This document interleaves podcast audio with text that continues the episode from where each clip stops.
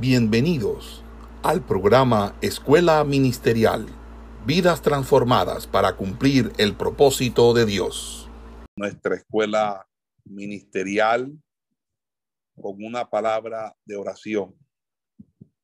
Padre que estás en los cielos, te damos gracias por tu amor y tu misericordia, porque reinas y vives por los siglos de los siglos.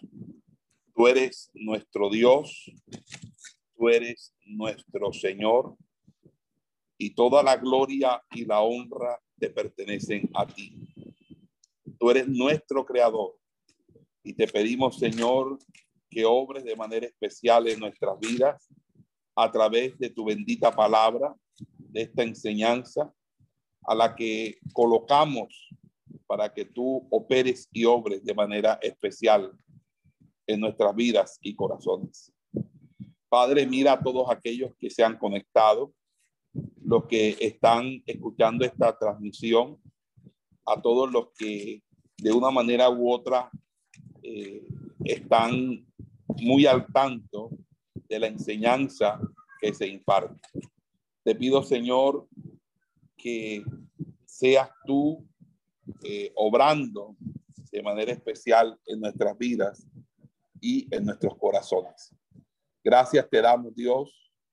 Te bendecimos y glorificamos tu nombre. Amén y amén. Muy buenos días tengan todos los hermanos, pastores que se encuentran aquí en esta transmisión. Dios les bendiga a todos y cada uno de ustedes de manera especial. Vamos a abrir la escritura en el libro de Proverbios, capítulo 12 y versículo 4.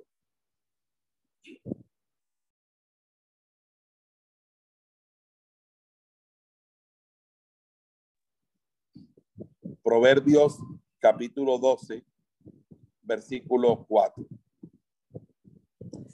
Dice la palabra del Señor de la siguiente manera. La mujer virtuosa es corona de su marido, mas la mala como carcoma en sus huesos. Esta es la palabra del Señor. Este es lo que dice la Biblia en Proverbios capítulo 12, versículo 4. La mujer virtuosa es corona de su marido, más la mala como carcoma en sus huesos. Nos encontramos frente a lo que se llama en poética hebraica un paralelismo antitético en el que hay dos partes o componentes oracionales. La primera parte eh, está eh, en la expresión la mujer virtuosa, pero la segunda parte está sobre la mala o mujer mala. Aquí se da la antítesis, es decir, lo contrario. Este paralelismo antitético demarca que para el proverbista, la mujer o esposa del marido, si es una mujer hacendosa, si es una mujer virtuosa, si es una mujer de buenas maneras, de buen trato, si es una mujer de unas cualidades notables, será la corona. ¿Qué significa la expresión corona? Es corona de su marido porque la corona representa la autoridad, el poder, pero también la corona representa majestad. Detrás de un hombre, de Dios, si hay una mujer de Dios, el ministerio de ambos estará siempre en un realce, porque cuando estamos frente a una persona que es ayuda idónea, una persona que complementa al esposo en sus áreas débiles, flacas, o simplemente en aquello que no pueda hacer, estamos frente a una mujer virtuosa. La expresión virtuosa es una expresión de mucha connotación en el texto eh, de, que hemos hablado del libro de Proverbios. Quiero que se remitan un poco al estudio o al análisis que se hace del libro de Proverbios en las clases del Centro de Formación Ministerial en el, en el que hemos venido tratando la, el tema del el libro de Proverbios. Entonces, en ese orden de ideas, eh, podríamos decir que una mujer virtuosa es una mujer sabia. Una mujer virtuosa es una mujer que cumple un patrón de conducta muy sutil, muy eh, bienhechor, y la Biblia le va a describir de una manera muy importante, de una manera muy, eh, muy eh, elocuente en el texto eh, de, la, de, la, de las sagradas escrituras. Ahora bien, en ese sentido, vamos a encontrar unas descripciones muy interesantes acerca de la mujer en, en, todo lo que tenga, en todo lo que tiene que ver con eh, el texto del libro de Proverbios. Cuando uno revisa el libro de Proverbios, uno se encuentra que en el libro de Proverbios hay un paradigma cultural que refleja la imagen ideal de la mujer. Cuando uno revisa Proverbios capítulo 31, de los versículos 10 al 31, eh, allí vamos a encontrar una serie de, de descripciones que marcan el, punto de referencia de esa mujer virtuosa. Esa mujer virtuosa eh, es eh, básicamente eh, aquella mujer que adopta un rol constructivo, porque hay mujeres que pueden ser destructivas, tóxicas, pero la mujer virtuosa es una mujer cuyo modelo de vida, eh, cuya manera de expresión es eh, totalmente diferente. Hay unas figuras literarias que vamos a encontrar en los primeros capítulos, pero en el eh, del libro de Proverbios, más específicamente en el capítulo 9, que habla de los dos banquetes, el banquete de Doña Sabiduría y el del banquete de Doña Locura. Fíjense que está hablando de la sabiduría versus la necedad, la estulticia. Y en ese orden de ideas, en el estudio que les comenté sobre proverbios o los libros poéticos, pues Doña Sabiduría está representada de una manera femenina y la locura también de una manera femenina, como dos mujeres, cada una tratando de atraer a los hombres, en este caso.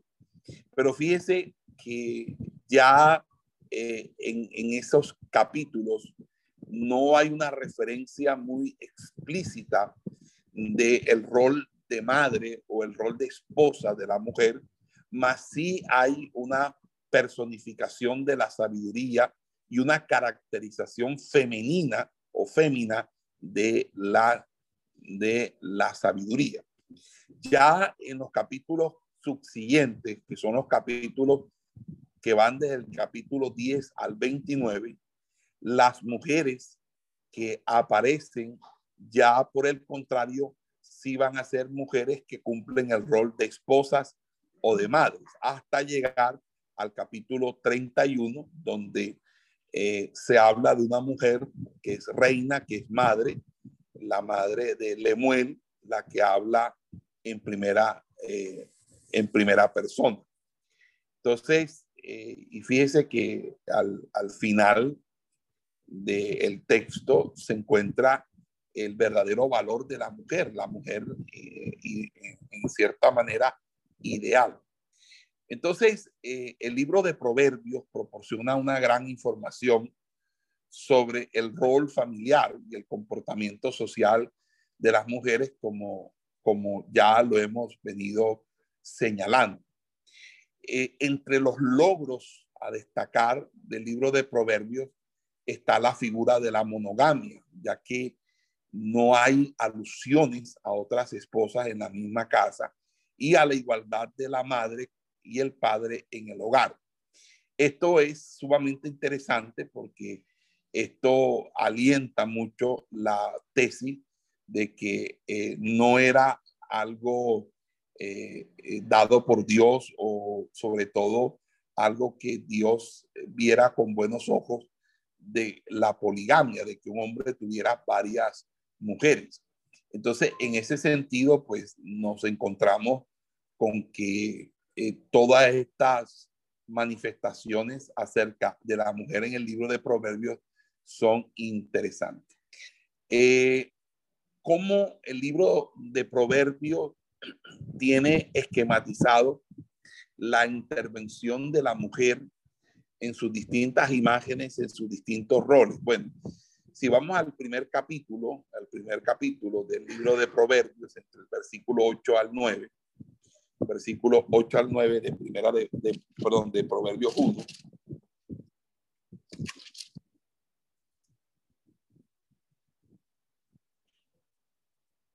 Buscar aquí, es más rápido aquí en el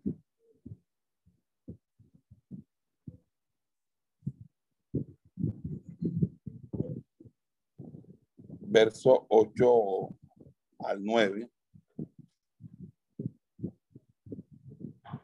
No sé si me lo pueden leer por ahí. ahí. ¿Me lo puedes leer? Dice, oye, hijo mío, la instrucción de tu padre y no desprecies la dirección de tu madre, porque adorno de gracia serán a tu cabeza y collares a tu cuello. Hijo mío, si los pecadores te quisieren engañar, no consientas. Si dijeren, ven con nosotros. Hasta el 9. Ok. Luego vamos a, al capítulo 6 de Proverbios.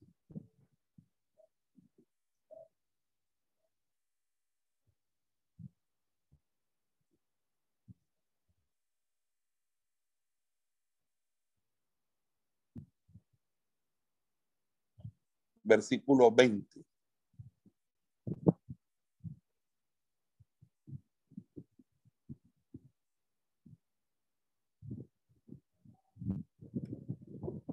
Guarda, hijo mío, el mandamiento de tu padre y no dejes la enseñanza de tu madre.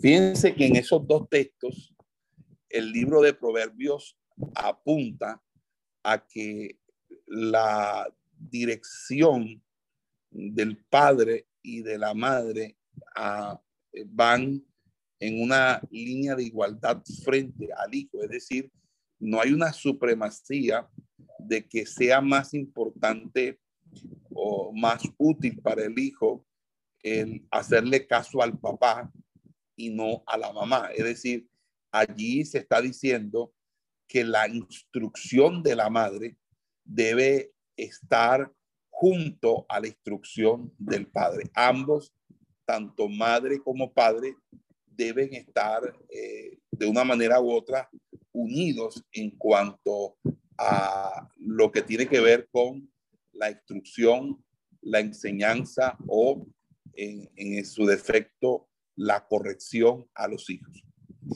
Eh, luego nosotros vamos a, mirar que en el capítulo 1, en el capítulo 1, versículos 20 al, al 33, hay un primer discurso de la mujer que, o de la sabiduría personificada como mujer.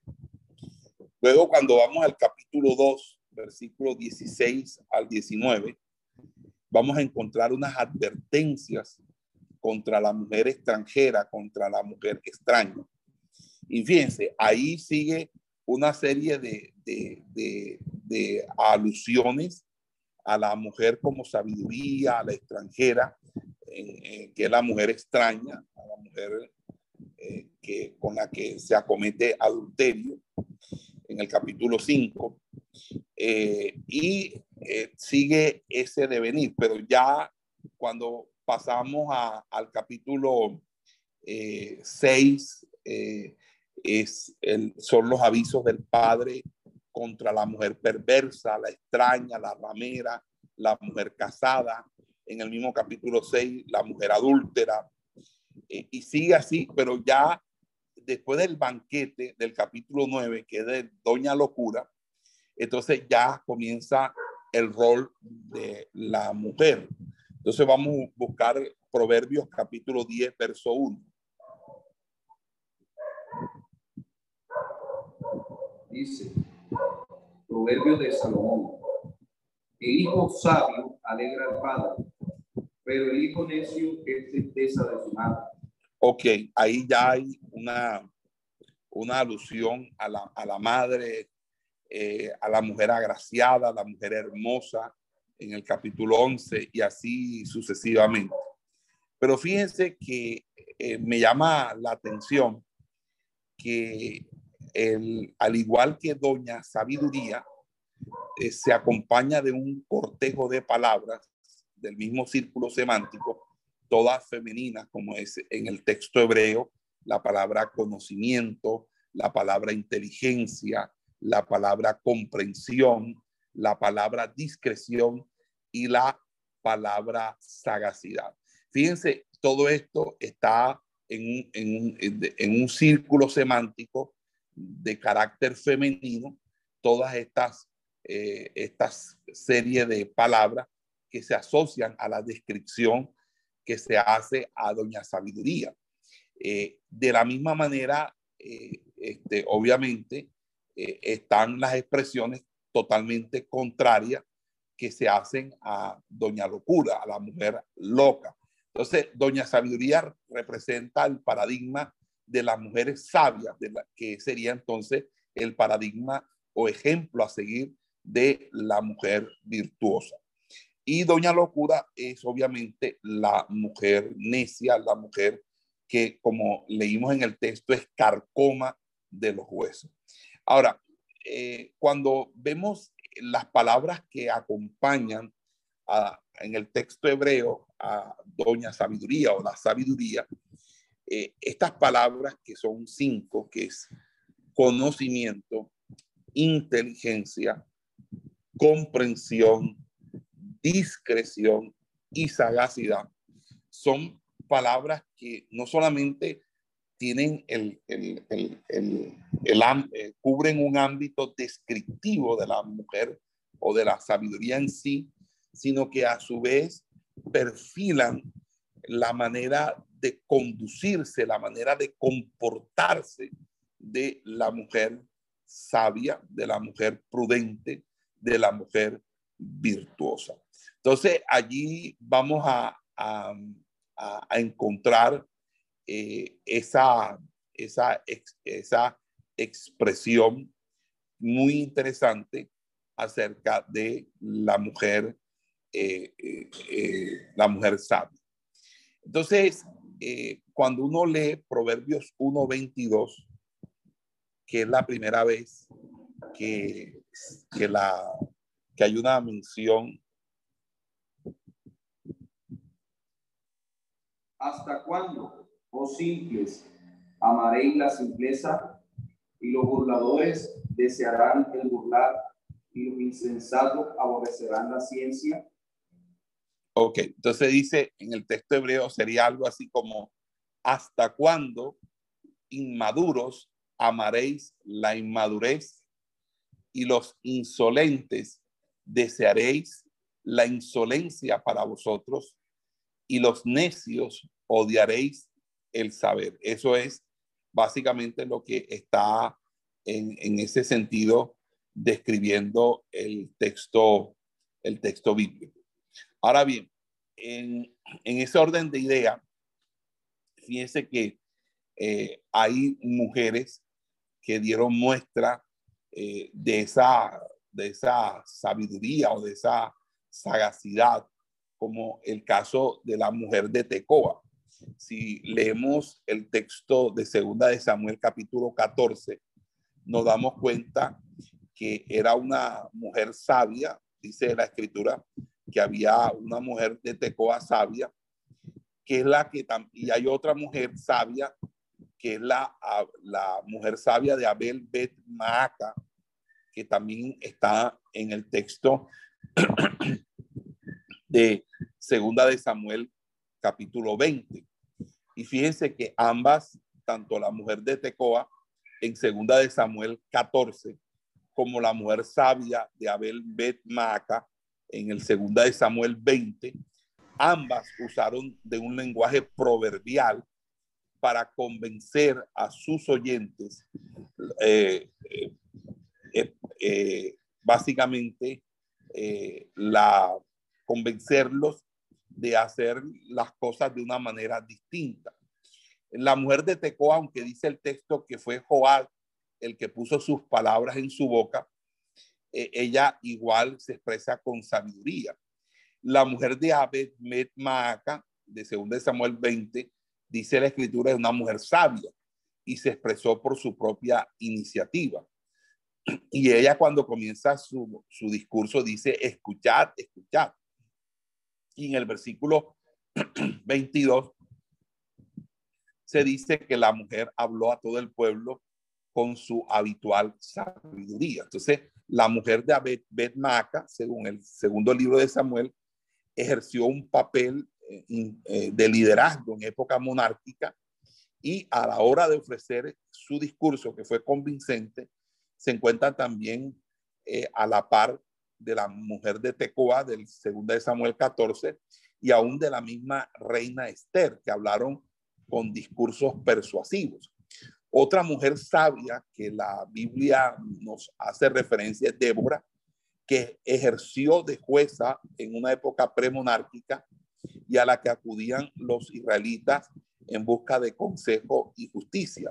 Entonces, fíjense que la sabiduría como mujer eh, que ofrece un banquete hunde sus raíces en precursoras bíblicas como el caso de Rebeca en Génesis capítulo 27, que se valieron de festines de comida y bebida para conseguir sus propósitos, que no eran sino los de Dios. Acuérdense que Rebeca fue la que eh,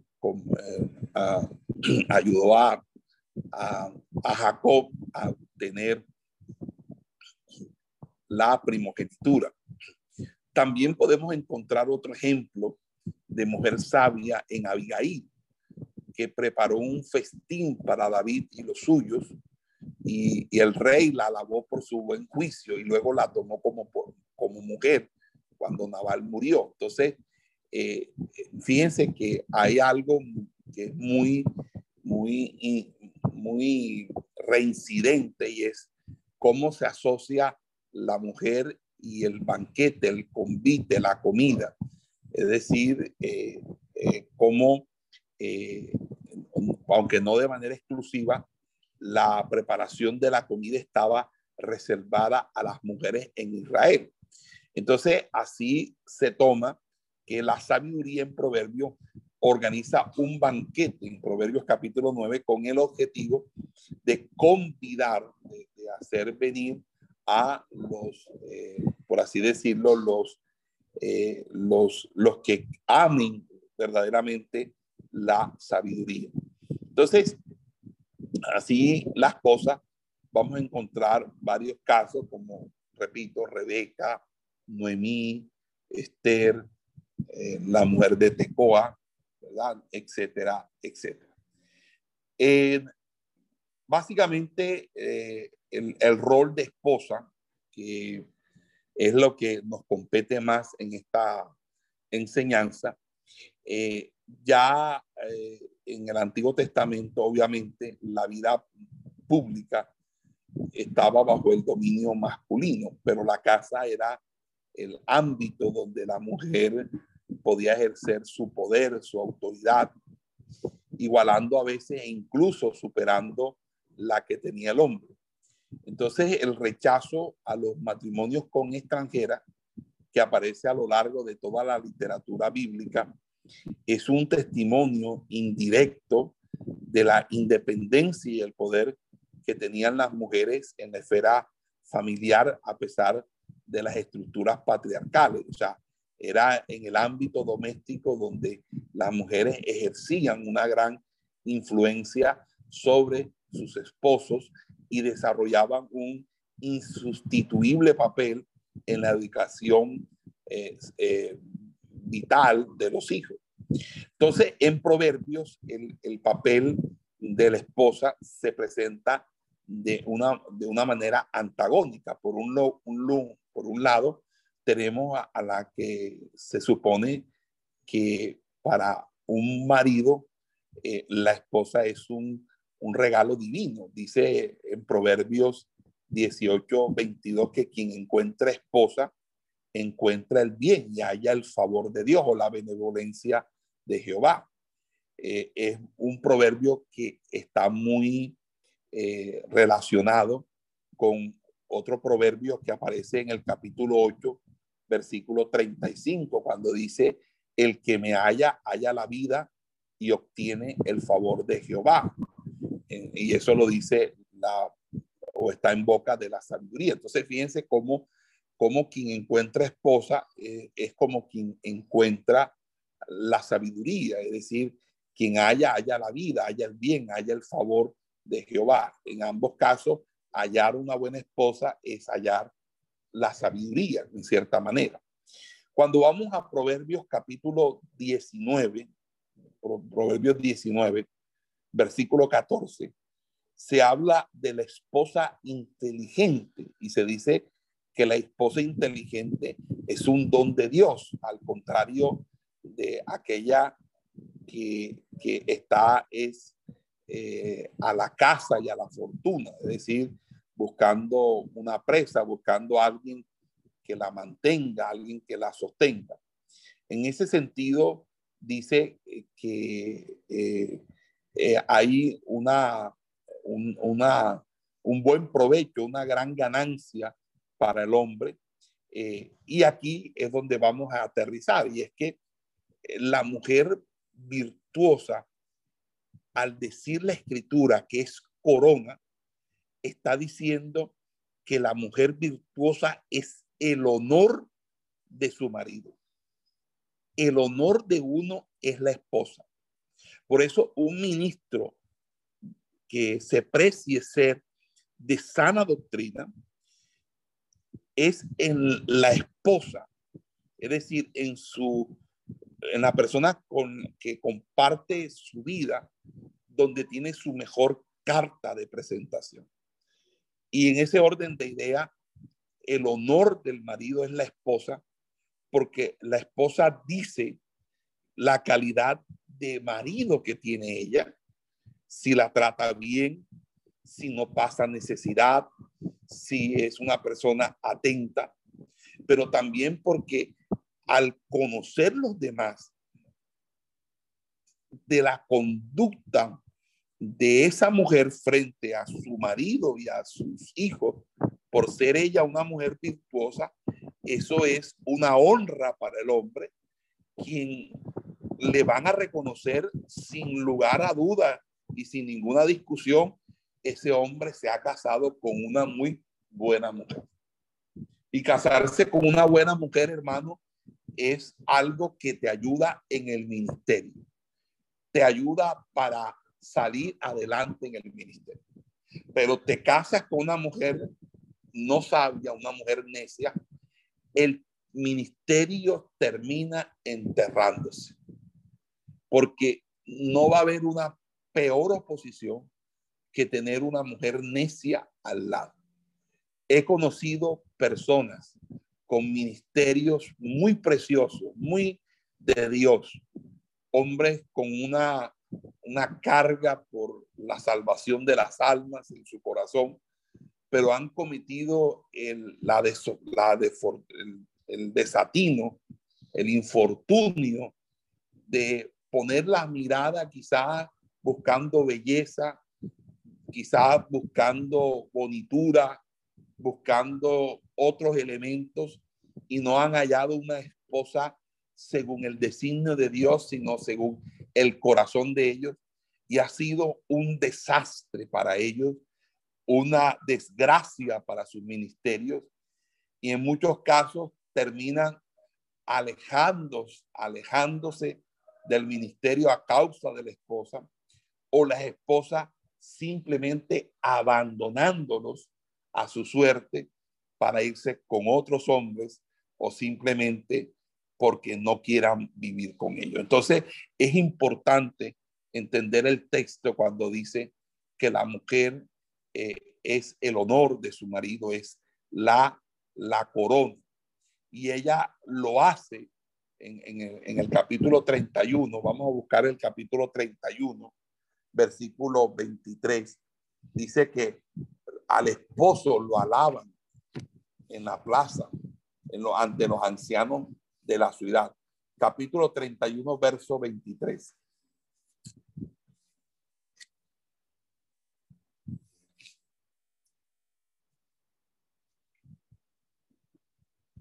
Proverbios 31, 23, por favor.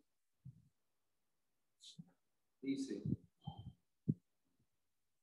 su marido es conocido en las puertas cuando se sienta con los ancianos de la tierra. Es decir, su marido es conocido por los ancianos, porque, amado hermano, significa los principales de la ciudad. Al saber la clase de mujer que nos acompaña, no solamente da un mensaje que uno posee un matrimonio sólido, una familia que está siendo conducida bajo el temor de Dios, sino que también habla bien de la clase de hombre que somos, de tener una buena esposa. Y tener una buena esposa implica, amado hermano, que Dios nos ha bendecido, porque las buenas esposas no son las que nosotros nos buscamos, es la esposa que Dios nos da. Y si nosotros fracasamos en la escogencia de la esposa, es porque no lo hicimos en la perfecta voluntad de Dios, sino es nuestro querer saber y leal entender. Y esto es rotundamente una situación que se va a prestar para traernos muchas, muchas complicaciones. Entonces, allí la Biblia está diciendo que la esposa, la esposa, que es la mujer legítima, que es la mujer que es la, que es la metáfora del aljibe, del pozo, dice el pozo donde el esposo sacia su deseo sexual, que no es el, el pozo de agua, de las aguas de otros, sino está hablando de, de la imagen, ¿verdad? Eh, de, que se opone a al de las aguas robadas, ¿verdad? O al del fuego como un amor ilegítimo. Y fíjese, la imagen del agua aplicada a la mujer también aparece en el cantar eh, de los cantares, donde el, el amado llama a la amada fuente sellada.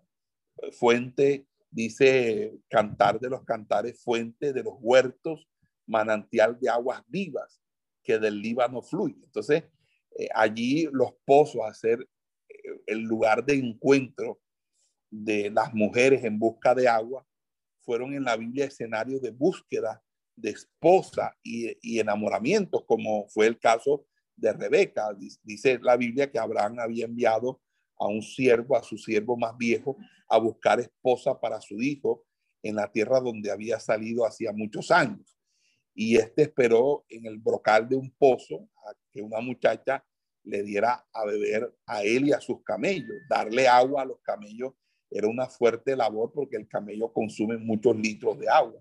era arriar bastante agua, pasar prácticamente media mañana o toda una mañana entera dándole agua a todos los camellos. Y esa, eh, según el, el siervo, era la señal de que esa mujer era la elegida por Dios. Y así lo hizo Rebeca, según el capítulo 24 del libro de Génesis. Y fue en ese brocal de un pozo donde Jacob dice, vio por primera vez a Raquel en Génesis capítulo 29, dice, y la besó. Entonces, también fue junto a un pozo donde Moisés conoció a Séfora, una de las siete hijas de Jetro, que terminó siendo la futura esposa. Entonces, fíjense que allí la imagen del agua aplicada a la mujer eh, y sobre todo a los pozos hacen de que el proverbista y, la poética hebraica gira en torno a asociar las ideas descriptivas de lo que es el pozo en cuanto es a una fuente de un bien eh, indispensable como es el agua, a lo, indispensable que es para nosotros tener una buena esposa. Amén. Entonces, fíjense que en ese sentido, en el mismo pasaje eh, eh, eh, de Proverbios capítulo 5, 18, se habla de la mujer de tu juventud. Proverbios 5, 18 habla, vamos a leerlo, me parece interesante. Proverbios capítulo 5, versículo 18. Dice, sea bendito tu manantial y alégrate con la mujer de tu juventud. Entonces ya era costumbre casarse a edad temprana. Y entonces, eh, en ese sentido, eh, la, la, se le está recomendando a, a, que el hombre eh, joven o el, o el discípulo, se le recomienda que, que mantenga en cierta manera una, una buena relación para que el matrimonio y sobre todo la vida marital se desarrolle con, con, mucha, con mucho regocijo, con mucha alegría, alégrate, es decir, gózate, es decir, disfruta a tu mujer, disfruta en esa juventud. Ustedes saben que cuando uno es joven, pues uno tiene mucha más fuerza, mucha mayor vitalidad. Eh, a mí me preocupa hoy en día que los jóvenes eh, se casan, los jóvenes, sobre todo los inconversos, que he notado eso. Y muchos, muchos jóvenes que se casan son jóvenes que no han salido de la adolescencia tardía. La adolescencia tardía es, es que el joven todavía no ha quemado la etapa de la adolescencia y todavía se comporta como un adolescente. Entonces, la mujer está, y perdonen, pero va a ser muy, muy castizo al hablar, la mujer está en el cuarto y él está jugando en, en el PlayStation, fútbol eh, en el PlayStation, y la mujer con unas ganas de que el hombre esté con ella y él deleitándose con el PlayStation y la mujer allí en, deseando, así sea que le diga qué bonitos ojos tiene. Entonces ahí eh, he visto que inclusive ahí he estado en consejería donde la queja de la mujer es que el hombre no la atiende, de que el hombre eh, no está pendiente de ella, que se engancha a ver fútbol o se engancha a jugar o se pone a hablar en la esquina con los amigos y, ya cuando ya ella tiene sueño, que está dormida, es que llega él. Entonces, obviamente, las cosas son bastante difíciles de esa manera. Nosotros los ministros eh, que estamos eh, siempre en, en, actividades, sobre todo cuando estamos siendo eh, supervisores, estamos supervisando obras, que a veces salimos de nuestras casas por varios días, inclusive a veces semanas, nosotros apenas lleguemos tenemos que buscar a nuestras esposas, porque la Biblia dice, no os neguéis el uno al otro, sino por mutuo consentimiento para entregaros sosegadamente a la oración. Entonces, si yo quiero desarrollar un, ayuno eh, privado, pues yo me abstengo de tener relaciones con mi esposa o si yo tengo que ir a ministrar por obvias razones, lo mismo sucedería si me toca ir a trabajar y durar una semana por fuera. Pero en el caso del ministerio, apenas uno llega, eh, uno debe buscar a la esposa, estar con ella. No necesariamente a tener relaciones, aunque uno de pronto sí lo quiera hacer, pero de pronto preguntarle, decirle cómo, cómo se ha sentido, cómo estuvo las cosas, que la, o sea, tener esa, esa, esa eh, eh, hacer de la esposa de tu juventud una amiga irreemplazable. Entonces, fíjese, en ese sentido, eh, ese mismo versículo que dice, el mismo versículo, Proverbios 5, 18, el 5, 19 que dice. Dice, se ha vendido tu como sierva amada y graciosa casera. Sus caricias te satisfagan en todo tiempo.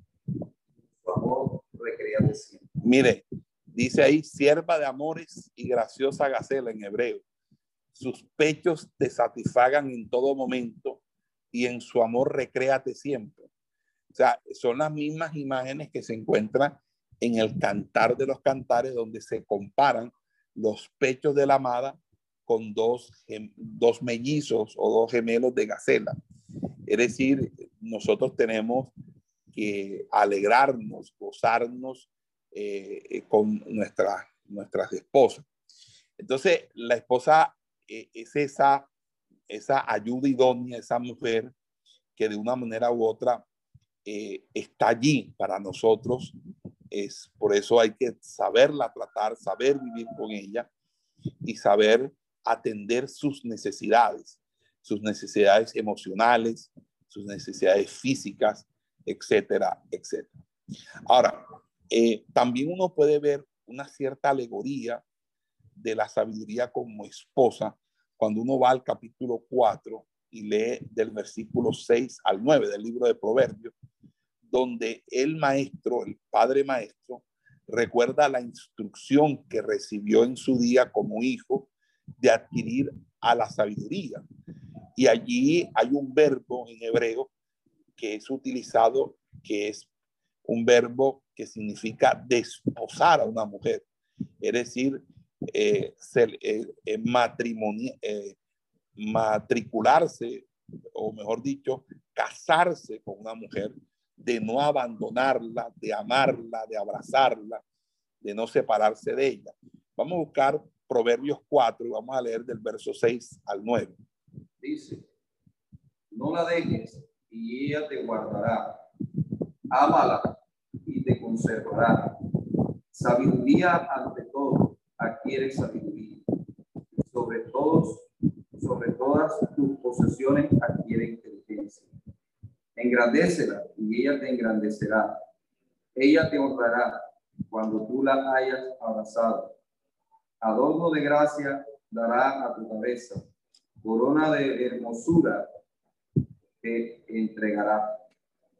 Entonces fíjese que ella es una diadema de gracia, una corona de hermosura, que obviamente se tratan de los adornos nupciales que se dan precisamente a la mujer cuando la mujer va a casarse. La mujer cuando se, se va a casar, se le coloca una corona con la que se engalana el novio. O sea, eh, inclusive en Cantar de los Cantares, capítulo 3, verso 11, dice eh, que es la que le puso a Salomón su madre el día de su boda en, en, en el texto, ¿verdad?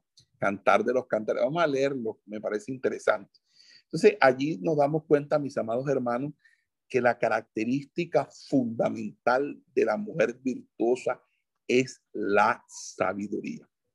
Las mujeres no deberían ser impulsivas, deben ser sabias. Y esa sabiduría debe ser la característica fundamental de la mujer, de la esposa cristiana, de la, esposa del ministro, de la mujer de Dios, de la ministro, porque ella también tiene el llamado al ministerio, no solamente eh, para con su esposo, para con sus hijos, sino aún para con la misma iglesia. Es decir, amados hermanos, nuestras esposas son la fuente del mejor consejo que podemos nosotros recibir de parte de Dios.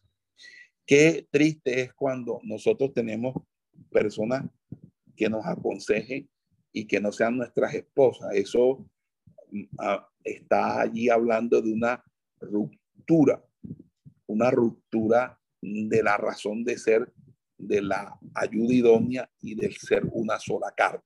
Entonces, la, la, característica fundamental de la mujer de Dios, de la mujer del, de, que es virtuosa, es la sabiduría. Una sabiduría que está diseñada por Dios para que ella la posea, para que el hombre pueda abrazar. Entonces, fíjense que allí podemos hacer esos parangones, esas comparaciones de la sabiduría con la mujer. La, así, el, el, el simple es para la sabiduría, o mejor dicho, el que desea la sabiduría es a la sabiduría lo que el hombre es a su mujer o esposa. Cantar de los Cantares 3.11. Salid, oh doncellas de Sión, y ved al rey Salomón con la corona con, con que le coronó su madre en el día de su desposorio, el día del gozo de su corazón. Entonces, fíjense, ahí lo que dice, por eso es que termina diciendo que es corona, es nuestra honra. Nuestra honra es nuestra esposa. Y escuche esto, nosotros debemos, porque hay una situación que se presenta muy a menudo. Las esposas siempre respaldan nuestros ministerios y a veces nosotros no respaldamos el ministerio de ellas. Siempre queremos que ellas estén a nuestra sombra, bajo nuestra sombra.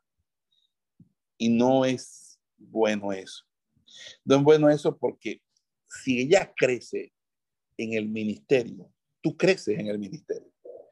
Si ella crece en el ministerio y dimensiona ese rol que ella tiene para ti dentro del marco del matrimonio y de que son una sola carne, eso hace que tú valides y cualifiques más a tu principal consejera. Es decir, imagínate a un presidente con un asesor supremamente importante, que todos los asuntos más importantes del país, de la nación, de su gobierno, van a ser consultados. Tú querrás tener al mejor asesor posible, a la persona más capacitada, más preparada. Entonces, que nuestras esposas se preparen, se capaciten, crezcan en el ministerio, es algo que nos va a servir a nosotros mucho, mucho. Y por eso nosotros tenemos que respaldar a nuestras esposas. Y yo admiro mucho eh, al pastor amigo, un pastor amigo que se llama José Padín. Su esposa es muy amiga de mi esposa y ellas hablan con, cierta frecuencia. Y yo he visto un ejemplo en el pastor José Padín, que él hace partícipe a su, a su esposa del ministerio. Y escuche hasta que tu esposa no participe directa y abiertamente en tu ministerio, tu ministerio no estará completo. Porque no hay alguien que cuide mejor las espaldas tuyas que tu esposa. No hay alguien que quiera que su hombre salga adelante que la esposa. Ahí hay veces que las mujeres son muy, eh, digamos que no ayudan mucho cuando la mujer no es sabia. Y entonces en vez de ayudar al esposo es lo achicopalan, lo, lo, lo medran, lo, lo, rebajan, lo reducen, lo, lo atemorizan, porque no hay una palabra buena. Y como decía en algún momento, las palabras pueden ser a veces como golpe de espada. Pero cuando hay una mujer que te apoya, una mujer que está contigo en las buenas, en las necesidades, que cuando tú tienes los brazos caídos, ella hace como Aarón y Ur que te levanta los brazos. Esa mujer se necesita que desarrolle su ministerio para que la ayuda idónea, la persona que acompaña mi ministerio, sea una persona que sea de gran bendición para mi vida. Entonces, es eso básicamente lo que el texto nos está hablando allí. Eh, he hecho una observación acerca del rol de la esposa a lo largo del libro de Proverbios. Obviamente la contrapartida negativa es la esposa que para el marido supone una tortura. Eh, este, por eso Proverbios 21, 19 dice que cuando un hombre tiene una mujer de esa, de esa característica, de esa realea, de esa calaña, eh, uno prefiere mejor estar en una tierra desierta. Proverbios 21, 19, ¿qué dice? El que anda en chisme descubre el secreto. No te entremetas, pues, con el suelto de lengua. Proverbios 21, 19. Sí, leíste fue el 20. 21, 19. 21, 19 dice. Mejor es morar en tierra desierta que con tierra rencillosa en atún.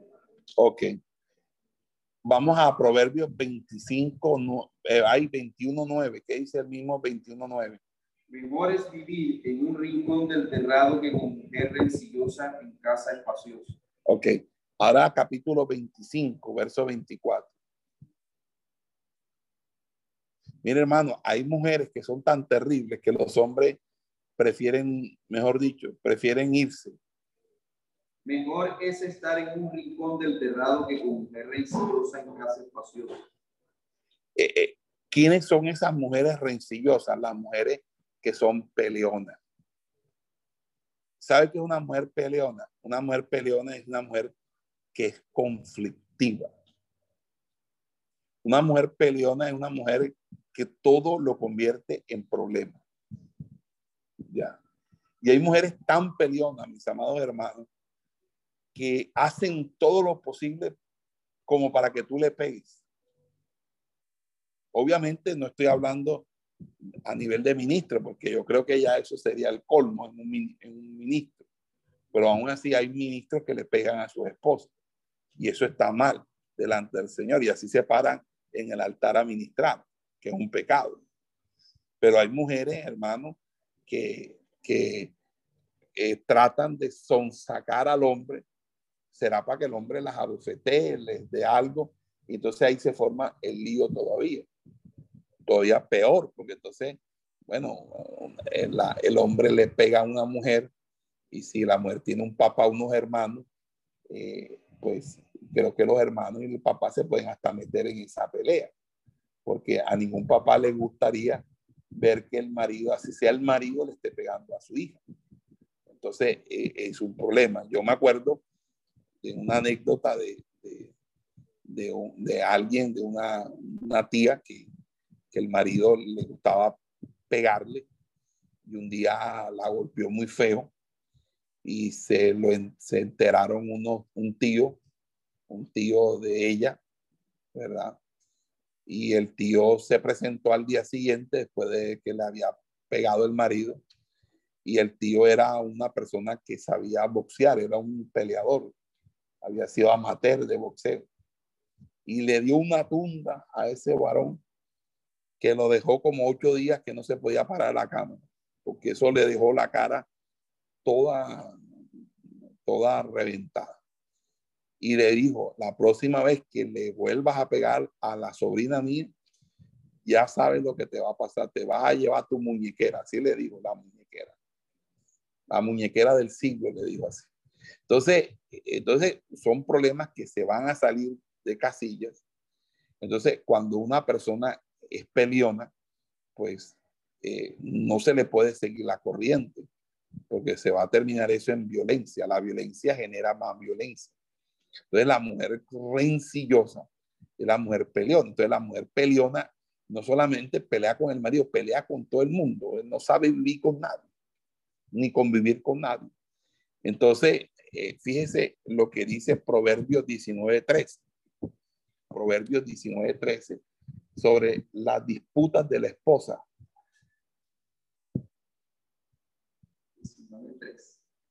13. Dolor es para su padre el hijo necio y gotera continua las contiendas de la mujer. Amén.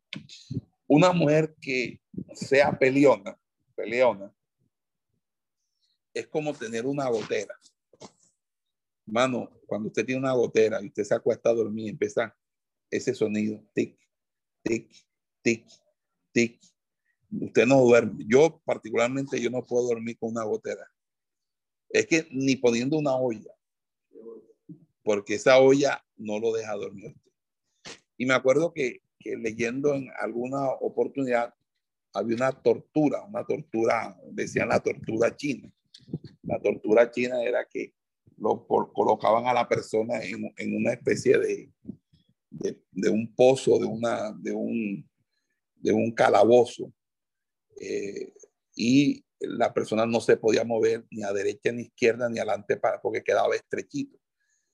Y allí le caía una gotica en toda la cabeza. Tic, tic, tic. Y eso a los 3, 4, 5 días volvía loco a la gente. Le dicen la tortura china. Entonces, eh, la Biblia está comparando a esas mujeres como una gotera. Ya. Vamos al capítulo 27, versículo 15. 27, 15.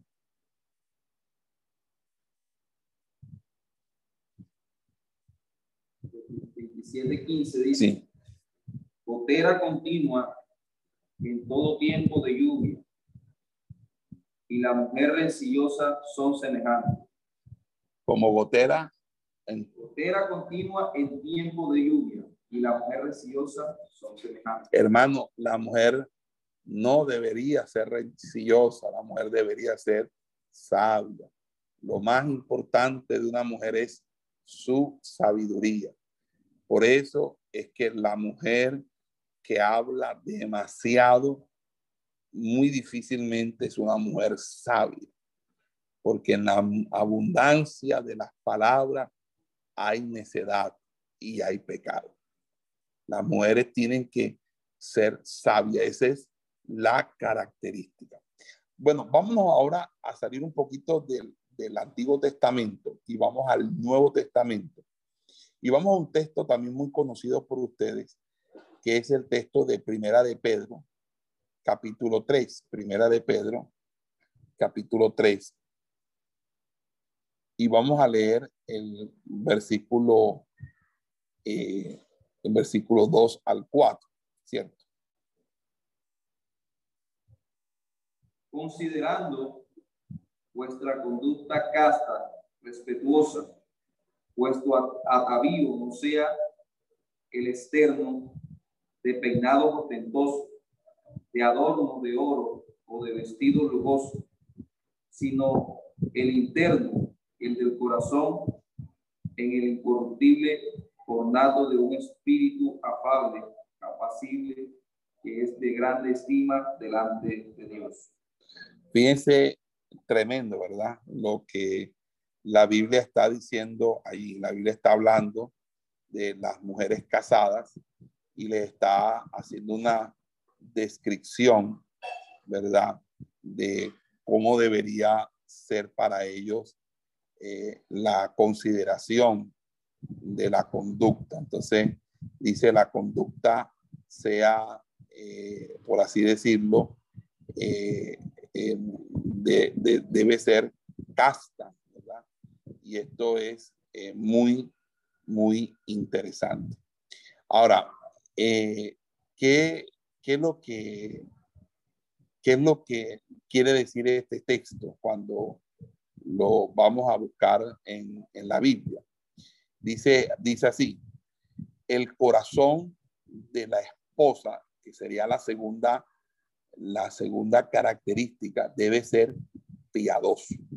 Entonces, fíjense, lo primero que vemos en Proverbios es la sabiduría, pero aquí vamos a ver la piedad. Aquí dice, asimismo, vosotras mujeres, estad sujetas a vuestros maridos, para que también los que no creen a la palabra sean ganados sin palabra por la conducta de sus esposas. Es decir, cuando las esposas tienen un buen comportamiento, eso redunda en un buen testimonio, porque el, el, marido entiende, mira, estamos, las mujeres cristianas si son, vea, eso, considerando, dice, vuestra conducta casta y respetuosa. Entonces, las esposas eh, piadosas serán sujetas o estarán sujetas a sus maridos y esta sumisión es una recompensa por el buen comportamiento del esposo, es mandado por Dios como el orden del hogar. Entonces, la enseñanza de esta sumisión es especialmente relevante para la mujer casada,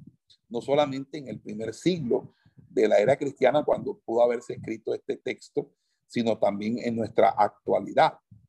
Entonces, en ese, en ese sentido, eh, nosotros eh, tenemos que entender que hoy en día, cuando hay tanto divorcio, tantas separaciones, tantos problemas intrafamiliares, problemas matrimoniales, eh, el hecho de que hay una instrucción muy precisa en las escrituras en cuanto a estos, a estos conceptos nos llena de alegría porque significa que a pesar de que la cultura del mundo, tanto antiguo como actual, es una cultura que no favorece la indisolubilidad del matrimonio, la permanencia del matrimonio, son los principios, básicamente el pacto en Cristo, la obra del Espíritu Santo en nuestra vida, lo que garantiza un pleno en el desarrollo de nuestro matrimonio. Ahora, cuando hablamos de sumisión, eh, no estamos hablando eh, eh, de, de un una especie como de pérdida de la libertad o como una especie de, de una esclavitud disfrazada. Lo que nosotros eh, estamos mirando es desde un punto de vista de gobierno, del gobierno del hogar, del gobierno de la casa.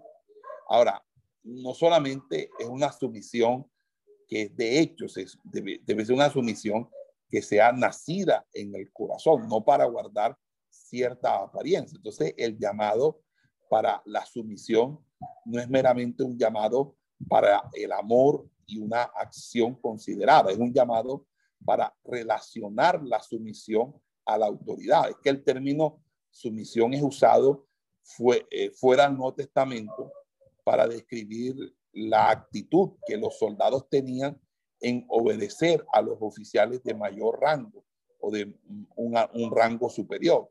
Entonces, literalmente significa estar bajo orden. Entonces, allí eh, es donde eh, entendemos que la sumisión a la autoridad puede ser consistente con la igualdad en importancia, dignidad, honor. Jesús estuvo sujeto a sus padres y a Dios.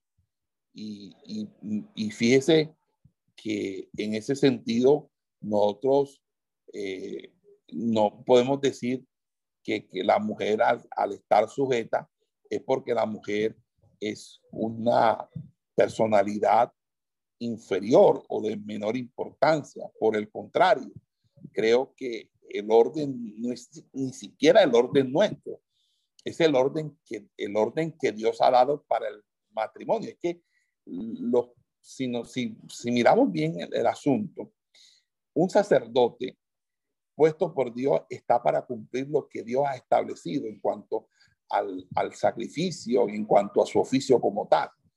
Lo, el oficio que nosotros hacemos como hombres y varones en nuestro hogar de ser cabeza, no es un oficio que surge o nace de lo que a nosotros se nos ocurre y de lo que nosotros pensamos de manera espontánea y que eh, es caprichoso y al azar, sino que es consecuencia de poner en práctica los mandamientos de Dios, lo que Dios me manda hacer a mí. Lo que Dios me manda hacer a mí, mi esposa lo tiene que interpretar no como algo que está eh, dentro de, de, de la esfera de mis caprichos, sino tener en cuenta que estoy haciendo mi trabajo.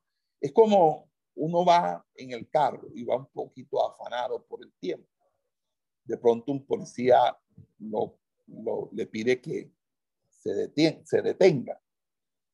Entonces uno se detiene, uno se molesta, dice, ya me va a hacer perder el tiempo, ya va a pensar quitarme plata, pero no, no va a poder porque yo tengo mis papeles en regla. Entonces uno empieza como a, hacerse a unos prejuicios contra el oficial de la policía que nos está deteniendo. Entonces cuando el oficial nos pregunta para dónde va, no voy para tal parte, a veces le podemos contestar de, mala, de mala manera, a veces nos puede pedir baje del auto, una, una, vamos a hacer una, una, una revisión.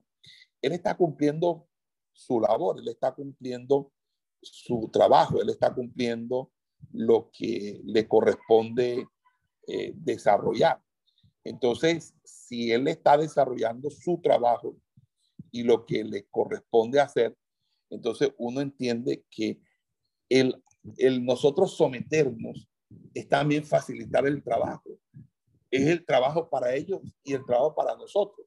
Quizá ellos están haciendo porque últimamente han habido mucha violencia, muchos atracos, o están investigando un, una, un delito que se ha cometido. Entonces, bueno, por, por, temas de seguridad, bueno, quién sabe los motivos. El asunto es que aún si los motivos a veces son simplemente recolectar la cuota del día, eh, de todas maneras, nosotros deberíamos entender que se está haciendo el trabajo. Entonces, nosotros hacemos el trabajo del Señor. Simplemente hacemos el trabajo del Señor. Eso es lo que nosotros hacemos. Hacemos es el trabajo del Señor. Sé ¿cómo debe ser la conducta de la mujer? Una conducta piadosa. ¿Qué es una conducta piadosa? Es una conducta, dice allí eh, eh, la, la, escritura, eh, que es una conducta casta, una conducta primero sumisa, casta y respetuosa, pero dice, asimismo vosotras mujeres estad sujetas a vuestros maridos para que también los que no creen a la palabra sean ganados sin palabra por la conducta de sus esposas, considerando vuestra conducta casta y respetuosa. Entonces, fíjense, allí hay una, una situación. Ahora, ¿por qué dice estad sujeta a vuestros maridos? Pedro cuidadosamente observa que las esposas son llamadas a someterse a vuestros maridos, no a los hombres en general. Es decir, la jefatura masculina es mandato de Dios principalmente para el hogar y la iglesia. No significa que usted ah, tiene que sujetarse a cualquier hombre en la calle. No, usted se le sujeta a su marido. Ahora, esa sujeción también es la sujeción entre la iglesia. Ahora, el principio de la sumisión es, es presentada de, manera variapinta en el texto eh, del Nuevo Testamento, porque primeramente eh, en Lucas, vamos a buscar Lucas capítulo 2, verso 51, dice que Jesús se sometió a sus padres terrenales. Lucas capítulo 2, 51. 51 y descendió con ellos y volvió a Nazaret, y estando sujeto a ellos, y su madre guardaba todas estas cosas en su corazón. Ok, repíteme un, un, momentico. Y descendió con ellos, y volvió a Nazaret, y estaba sujeto a ellos. Y su madre guardaba todas estas cosas en su corazón. Estaba sujeto. La Biblia dice, hermano Álvaro, que hasta los demonios se sujetan, ¿ok? Los demonios se sujetan. Fíjese que cuando Cristo le dio a los discípulos autoridad sobre los demonios, que dice Lucas?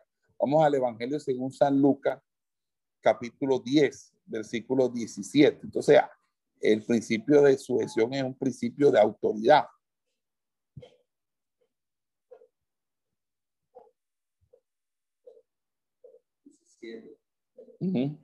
Volvieron los setenta con gozo, diciendo, Señor, aún los demonios se nos sujetan en tu nombre. Ok, fíjense, se nos sujeta. También, pues, la sujeción, pues, para acortar un poquito, es la sujeción a, los, a la autoridad, como dice Romanos 13, ¿verdad? Eh, dice la escritura que eh, la autoridad debemos someternos a la autoridad de los líderes en la iglesia.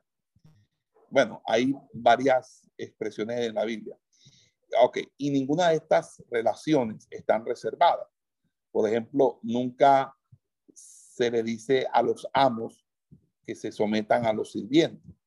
A Jesús nunca se le dijo que se sometiera a la iglesia, etcétera. Así que, aunque debe haber un amor como siervo y actitud de parte de uno, que a, frente a aquellos que están en posición de autoridad, eso no elimina el concepto de orden y autoridad de Dios y la sumisión correspondiente. Entonces, cuando uno, eh, de pronto a veces sucede que, que las ovejas se hacen tan amigos del pastor y el pastor tan amigo de su oveja, que luego las ovejas no ven al pastor como su autoridad, sino como un amigo más. Entonces siempre hay que tener la distancia entre, bueno, el pastor me da confianza, pero eh, yo tengo que entender que más que mi amigo, el pastor es una guía espiritual, es mi autoridad espiritual y eso es sumamente importante. Lo mismo sucede con la esposa. La esposa siempre tiene que darle el lugar a su esposo, porque si la esposa no le da el lugar a su esposo, los hijos se van a dar cuenta que hay una fractura en la línea de autoridad. Y los niños cuando crecen con líneas de autoridad fracturadas son niños que tienden y procuran a una rebeldía, a una rebeldía bastante eh, fuerte. Ahora bien, dice allí que la mujer cuando se comporta tiene una conducta, eh, como dice, señala la palabra, dice que aunque no prediquen, ¿verdad? Aunque dice sin palabra, dice por la conducta de sus esposas, es decir, el beneficio de que las mujeres tengan una conducta piadosa en el hogar, una conducta eh, sujeta, una conducta eh, bastante hacendosa, virtuosa, es que sirve como testimonio para predicar a Cristo, para que la gente se dé cuenta, oye, ese es el hogar que yo quiero tener. Así me gustaría que no, mi esposo y yo nos tratara, ser modelos, ser ejemplos, para que la gente de una manera u otra Ahora, fíjense algo que es importante y es que eh, el beneficio de esa sumisión se, se, demuestra en la manera que los esposos son afectados para con Dios. Dice, la sumisión de una esposa es, es una expresión poderosa de su confianza en Dios, porque la mujer no lo debe hacer simplemente por agradar a, lo, a, su marido. No, no, no tiene que tener en cuenta que va a agradar es a Dios. Ahora, las esposas pueden que quieran amoldar a sus esposos, ya sea guiándolos a Jesús o guiándolos a Jesús por sus palabras.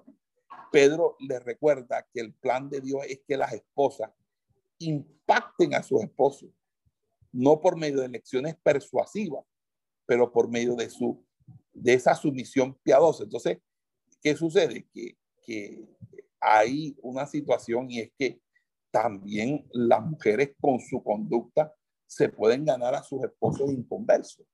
Porque si el esposo es no creyente y la mujer tiene una buena conducta, el esposo dice, oye, yo he conocido hombres inconversos que tienen esposas convertidas, que son de gran testimonio, y ellos mismos me han dicho, yo les he escuchado que ellos me dicen, mi mujer es una santa, mi mujer es un alma de Dios. Esa mujer mía que yo tengo, esa mujer no, no pelea con nadie. ¿Ya? Y, y, escuche, una vez eh, escuché a un, a un esposo inconverso, se enteró de que, de que la mujer, a la esposa de él, le habían levantado como una calumnia, algo en la iglesia Y, el esposo se fue y le dijo, pastor, me enteré que aquí en la iglesia hay unas hermanas, unas personas que están hablando de mi esposa. Y, y sabe una cosa, mi esposa es una mujer que yo doy testimonio, yo sí soy, yo no, yo, yo no soy evangélico, pero, yo, pero mi, mi mujer sí es una evangélica de verdad, verdad. Y yo le voy a decir algo, pastor, como yo me entere quiénes son, vea que aquí mismo en la iglesia se los levanto a muñeca para que respeten a mi mujer. Y el, el pastor dijo, no, hermano, eh, eh, eh, no, hermano, aquí las cosas se van a, si esta es una situación, eso se resuelve. Sí, sí pastor, resuelve usted, porque como yo resuelvo, yo voy a, yo voy a resolver a, a, la, a la antigua. Ya. Entonces, mire, hermano, cómo a veces las esposas con su conducta hacen que sus esposos, de una manera u otra, sean llevados a los mismos pies del Señor. Hay esposos que me han dicho, no, yo, la verdad es que yo me convertí fue por mi mujer, porque mi mujer sufría mucho por mi conducta, porque yo era mujeriego, porque yo era muy tomador, y sin embargo esa mujer me oraba, siempre estaba ahí. No, no, no, yo un día agarré juicio y dije, no, yo no puedo seguir así, yo, yo creo que ella debe estar en la verdad, porque yo veo que ella, ella es una mujer que se comporta bien, no como yo, y, y han seguido a su esposa. Entonces, fíjense que en ese sentido hay un sentido en que los esfuerzos de la esposa en cambiar a su esposo y los esfuerzos de sus propias palabras pueden dificultar la fuerza de Dios en el esposo, pero cuando allí hay una, una, un testimonio, hermano, el testimonio habla mucho más que las palabras. El testimonio habla más que las palabras. Ahora, la, lo, el otro elemento que vamos a caracterizar, hemos hablado de la sabiduría, ahora de la piedad, ahora vamos a hablar de lo que engala, engalana a la esposa. La esposa se engalana no porque tenga vestidos lujosos o suntuosos o que sean eh,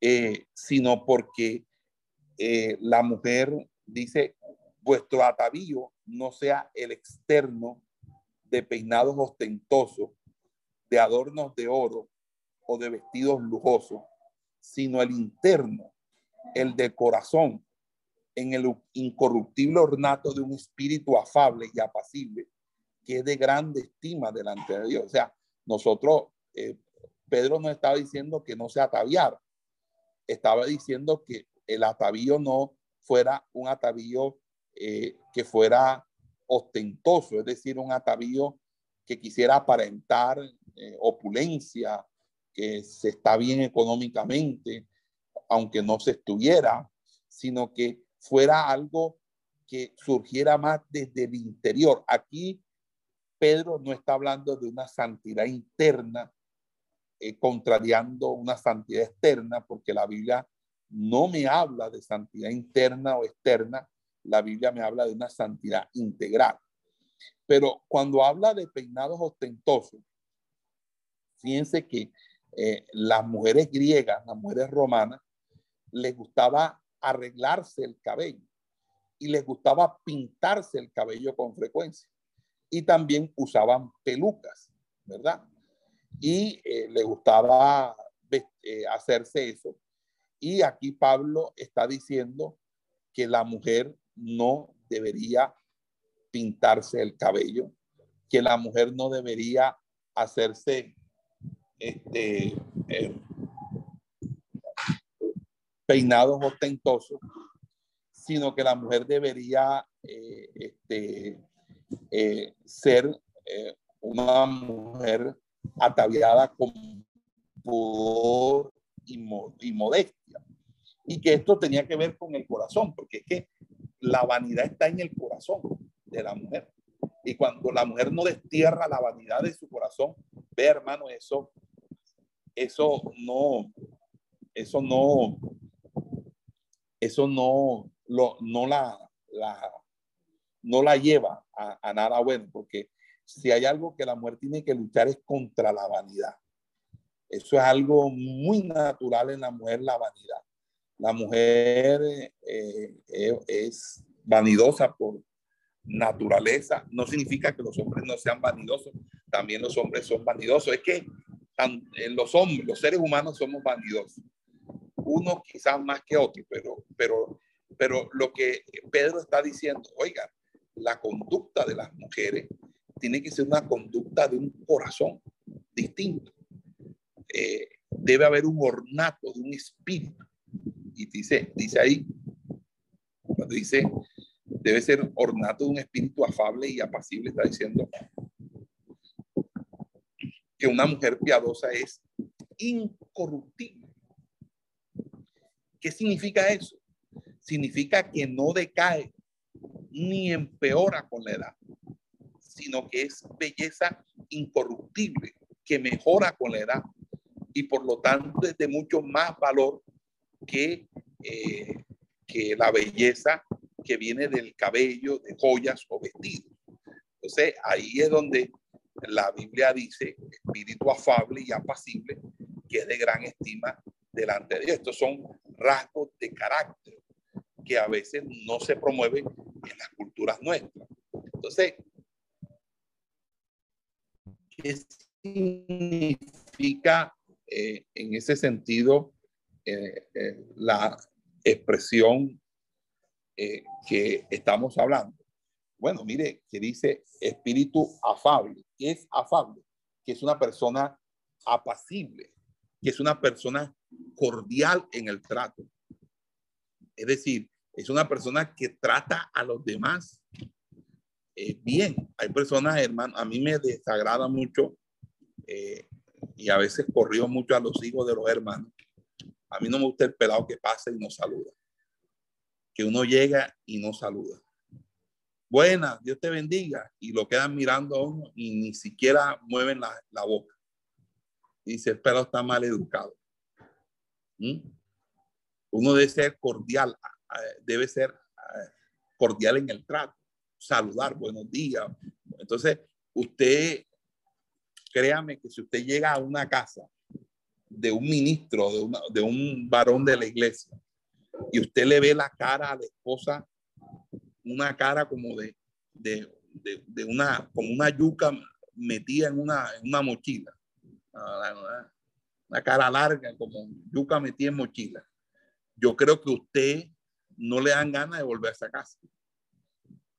Porque la persona dice, no, de pronto es que la persona, de esas personas que no le gusta que nadie vaya. Hay gente que no le gusta que nadie vaya a su casa, que les molesta a la gente. Entonces, la persona afable es una persona que es cortés, que es afectuosa, que es atenta, que es amable, que saluda, buenos días, buenas tardes, con permiso, hágame el favor, sería tan amable, muchas gracias. No hay, no hay, de, no hay, eh, no hay, no hay de qué, no hay por dónde, no se preocupe. Gracias a usted. Saluda, bienvenido, ¿cómo está? Le provoca tomar algo, quiere agua. Hay gente, hermano, que llega a la casa de uno, uno llega a casas y no le ofrecen ni agua. Ni agua te ofrecen, hermano, le provoca agua porque uno de pronto no tendrá para ofrecerle un jugo de zapote con leche, ¿verdad? Pero de pronto le ofrece agua. Hermano, le provocaría tomar agua, ¿ya? Algo. O sea, eso es la mujer de Dios. La mujer de Dios es una mujer virtuosa, es una mujer afable, es una mujer como enseña la escritura. Entonces, es afable y apacible. Entonces, apacible ¿Qué es la palabra apacible? Fíjense que ese es otro término que es interesante. Afable dije que es amable, atento, cortés, afectuoso.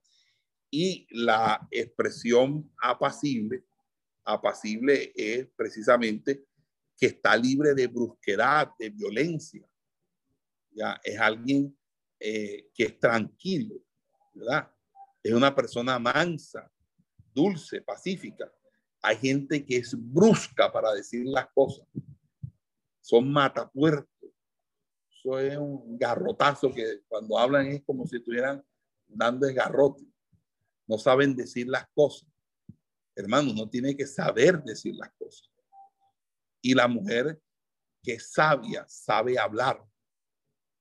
sabe conducirse. Entonces, esas son las características que nosotros vamos a encontrar en el, el, apóstol, el apóstol Pedro. O sea, nada de, vestidos, sino un corazón, eh, dice, con espíritu afable y, eh, y de gran estima delante de Dios. Y ahí coloco un ejemplo en el versículo, dice, porque así también se ataviaban en otros tiempos aquellas santas mujeres que esperaban en Dios estando sujetas a sus maridos, como Sara obedecía a Abraham llamándole Señor, de la cual vosotros habéis venido a ser hija si hacéis el bien sin temer ninguna amenaza. Es decir, ahí están recordando, o Pedro les recuerda, que no la llama a un nuevo estándar. O sea, no se está Pedro inventando algo como yo tampoco me lo estoy inventando ahora. Es que las mujeres santas en otro tiempo esperaban en Dios. Y cuando las mujeres se someten a Dios, se someten a sus maridos y no ponen su confianza en los atavíos externos, porque están esperando a, Dios. Entonces, allí hay una relación, una referencia más bien de Sara que obedecía a Abraham y lo llamaba Señor. Y ese es un problema, hermano, que, que cuando el marido llama a la mujer a los hijos, la, le contestan, ¿qué? ¿Qué? ¿Y para qué? Oiga, cuando usted llame a un hijo,